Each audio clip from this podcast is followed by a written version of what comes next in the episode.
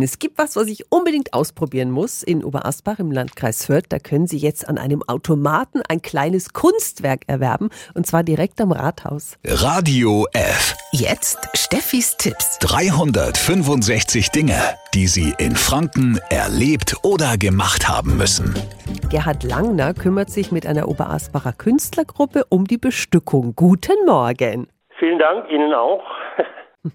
Herr Langner, welche Kunstwerke kann ich mir bei Ihnen denn am Automaten holen? Kleine Aquarelle, kleine Malereien.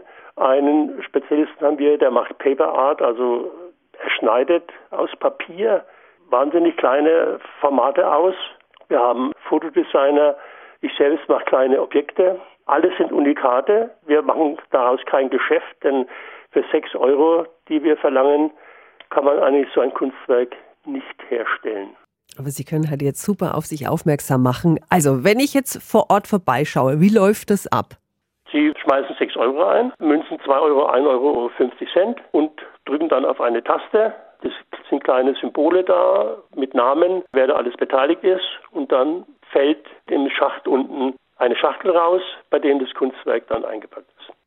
Cool. Also wird unbedingt getestet. Gerhard Langner war das von der Künstlergruppe Arz Oberasbach. Durch einen gespendeten Zigaretteautomaten werden am Rathaus seit kurzem kleine, feine Kunstwerke verkauft. Solche Automaten gibt es übrigens auch schon in Nürnberg in der Sterngasse und in Erlangen am Martin-Luther-Platz.